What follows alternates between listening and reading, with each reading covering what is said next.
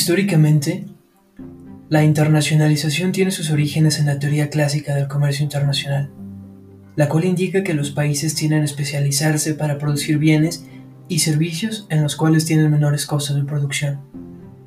De modo que el comercio internacional se da como consecuencia de la especialización y la división del trabajo. De esta manera, un país produciría y exportaría aquellos productos en los que sería más eficiente, importaría los productos en los que no tuviera eficiencia de producción. Hola, mi nombre es Emiliano Lugo y sean bienvenidos a una edición más.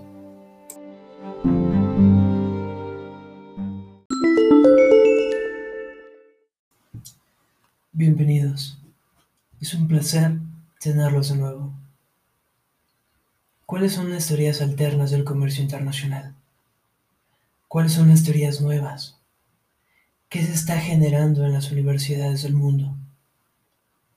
Como economistas, toda nuestra formación se basa en las teorías clásicas, en Smith, en Ricardo, y en cómo el neoliberalismo ha llegado a la modernidad con sus nuevas teorías de comercio internacional. En este podcast nos centraremos en algunas teorías nuevas, en algunas teorías alternas y sumamente interesantes. Uno de los fundamentos básicos, no solo de la economía, sino de la sociedad contemporánea, es el comercio internacional. Al ser el principal motor de la globalización y, al vivir en la época más globalizada de la historia, resulta crítico entender y analizar el comercio internacional en la modernidad.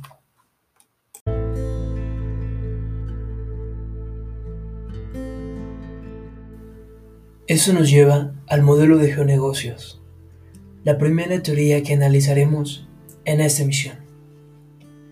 El modelo de geonegocios se refiere a la relación geográfica y los negocios. Es una teoría que nos permite analizar la situación en la que se encuentra un negocio en relación con su ubicación geográfica, la ubicación de sus clientes, de sus plantas productivas, sucursales, etc. Más que el resultado de la globalización, el modelo de geonegocios es más un conjunto de técnicas que se centran en encontrar estrategias competitivas en base a las características de la sociedad con su relación geográfica.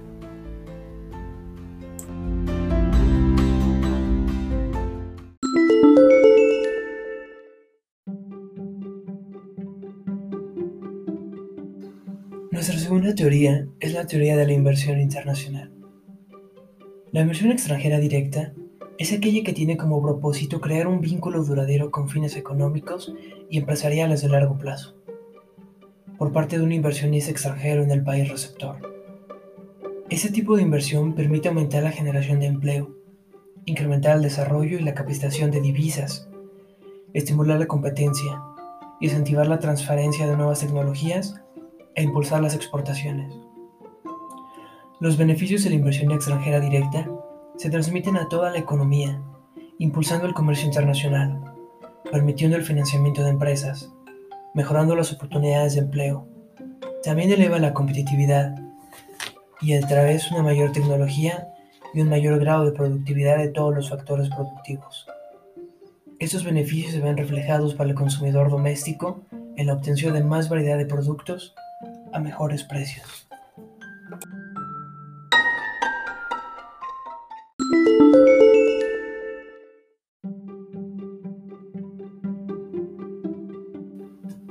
A continuación, tenemos dos teorías muy similares, complementarias hasta cierto punto. La teoría de la internalización, de Buckley y Casson, en 1976, se basa en la teoría de los costos de transacción. La internacionalización tiene razón de ser si los beneficios derivados de abrir nuevos mercados son superiores a los costos de aprendizaje y establecimiento que conlleva la expansión exterior. Esto hace referencia a los costos que tiene una empresa al incurrir en nuevos mercados. Como sabemos, las preferencias del consumidor son subjetivas y los costos que puede implicar entrar a un nuevo mercado pueden ser altos. Las empresas solo entrarán si los costos que puede obtener en la venta de su producto superan a ese riesgo. Por otro lado, tenemos la teoría de la localización Esta teoría arranca de un hecho básico. Los recursos naturales son limitados y están distribuidos en forma desigual en el globo terrestre. Esta distribución desigual de los recursos naturales determina, en las primeras etapas del desarrollo económico, condiciones diferentes entre las regiones para la producción de ciertos artículos. La explotación de estos recursos naturales condujo a los individuos a la especialización de determinadas actividades. En la medida que la acumulación de capital y el conocimiento tecnológico se desarrollan, originan la tendencia a depender menos de dichos recursos naturales. Y cuando la humanidad avanza considerablemente, surge la sustitución de estos por productos sintéticos. La teoría de la localización es una corriente de pensamiento económico que incorpora la ubicación geográfica como una de las variables que determinan el equilibrio del mercado. El objetivo de la teoría de la, localización es estudiar cómo el espacio juega un rol clave en las decisiones de los productores y consumidores. Esto, debido a que la oferta de una mercancía y su demanda pueden encontrarse en, en puntos distanciados, lo que genera costes como aquellos que corresponden al flete del transporte. La teoría de la localización se relaciona con las economías de aglomeración. Esas economías, como Silicon Valley, dicho concepto hace referencia a los beneficios que obtienen las empresas al ubicarse cerca de otras, pudiendo tratarse de proveedores y de clientes.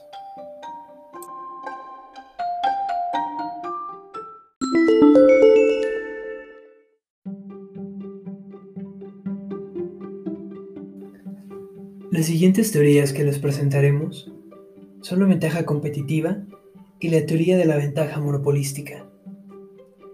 La ventaja competitiva es una teoría desarrollada por Michael Porter, denominada la ventaja competitiva como el valor diferencial que una empresa crea para sus clientes, sea en formato de precios menores al de la competencia o por la diferenciación de productos. Es decir, cualquier característica creada por una empresa para distinguirse del resto y la sitúa en una posición superior para competir. Esto tiene mucho que ver con la propuesta de valor. Una propuesta de valor que le va a agregar un valor a tu producto. El modelo de la ventaja competitiva se lleva a cabo a través de estrategias competitivas que permitan tomar acciones ofensivas para sobreponerse a otras empresas del mismo rubro y obtener una posición beneficiosa y defendible en una industria.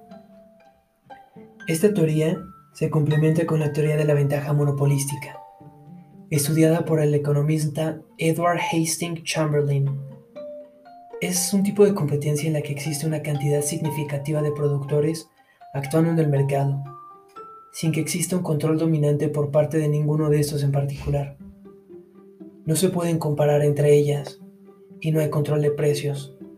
Funcionan similar unas a otras, pero no igual. Un ejemplo de esta teoría es la batalla entre las grandes empresas. Chedraui versus Walmart, Oxxo versus Super 7, Nike, Adidas, Under Armour. Ninguna empresa puede absorber a la otra. Ninguna empresa funciona igual a la otra, pero funcionan similar. Ninguna empresa puede ganarle a la otra o imponer precios que la otra no pueda. A esto se hace referencia cuando se habla de la ventaja monopolística.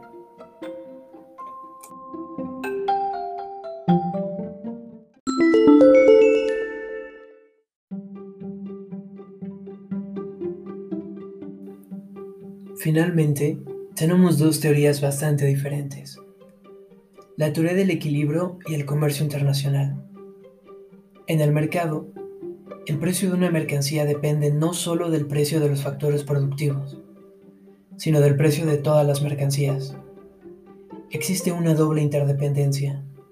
De un lado, los precios de las mercancías y los factores productivos y, de otro lado, las remuneraciones y la distribución del ingreso que determina la estructura de la demanda. Estos, y otros aspectos determinan un complejo de fuerzas que están en continua dependencia de conjunto. En esa interdependencia radica la esencia de la teoría del equilibrio económico general, dentro de la cual no existe una prioridad, una causa que determina una sucesión de causas y efectos de la naturaleza lineal, sino una recíproca determinación de numerosos mercados interrelacionados que, finalmente, conducen a un sistema circular, en donde lo causante resulta causado. Dentro del funcionamiento de una estructura socioeconómica, todo depende de todos los demás. Por otro lado, tenemos la teoría pura y monetaria del comercio internacional. Esta teoría plantea que el comercio internacional está comprendido por dos campos de estudio. El primero, o de la teoría pura, y el segundo, que es la teoría monetaria. La primera se refiere al análisis de valor aplicado al intercambio internacional y considera dos aspectos. El enfoque positivo, que se va a encargar de explicar y predecir los acontecimientos, para contestar a preguntas como ¿por qué un país comercia de la manera en que lo hace? ¿Qué determina la estructura, dirección y el volumen del intercambio entre países? ¿Cuáles son las fuerzas que determinan si se va a importar o exportar un tipo u otro de producto? ¿Y cuánto se incrementaría cada mercancía? Sin embargo, esta misma teoría no ha contestado de manera determinante a ellas, sino que a través de la evolución del comercio internacional se ha demostrado que las variables que se pueden manejar y mover para contrastarlas suelen ser muy distintas en cada país, dependiendo de su tipo de comercio. En segundo lugar, se encuentra el análisis del bienestar, el cual se encarga de investigar los efectos que tendrá un cambio de la demanda sobre la relación real de intercambio de un país, lo que lleva a preguntar en este caso, ¿cuáles son las ventajas del comercio internacional? Y, si aumenta o disminuye el consumo y la tasa de desarrollo económico con el comercio internacional. En concreto, para la teoría pura se tiene que contar con un planteamiento teórico. Después se deben investigar los hechos y, finalmente, se deben aplicar las medidas específicas que sean necesarias.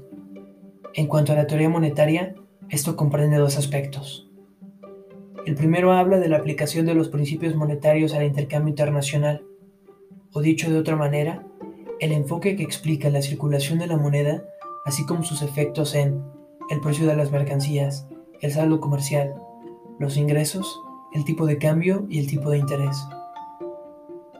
Por otro lado, el segundo es el análisis del proceso de ajuste mediante el empleo de instrumentos monetarios, cambiarios y financieros, que tratan de contrarrestar los efectos de los desequilibrios de la balanza de pagos en cuanto a la duración, intensidad y amplitud, hasta restablecer el equilibrio o, por lo menos, hasta preservar el nivel que se desea.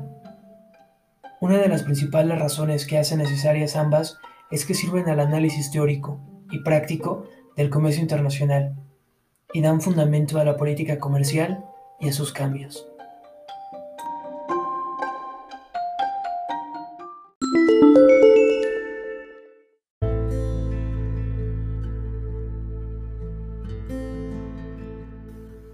Eso es todo por esta ocasión. Muchas gracias por sintonizarnos. Mi nombre fue Emiliano Martín y nos vemos en otra emisión.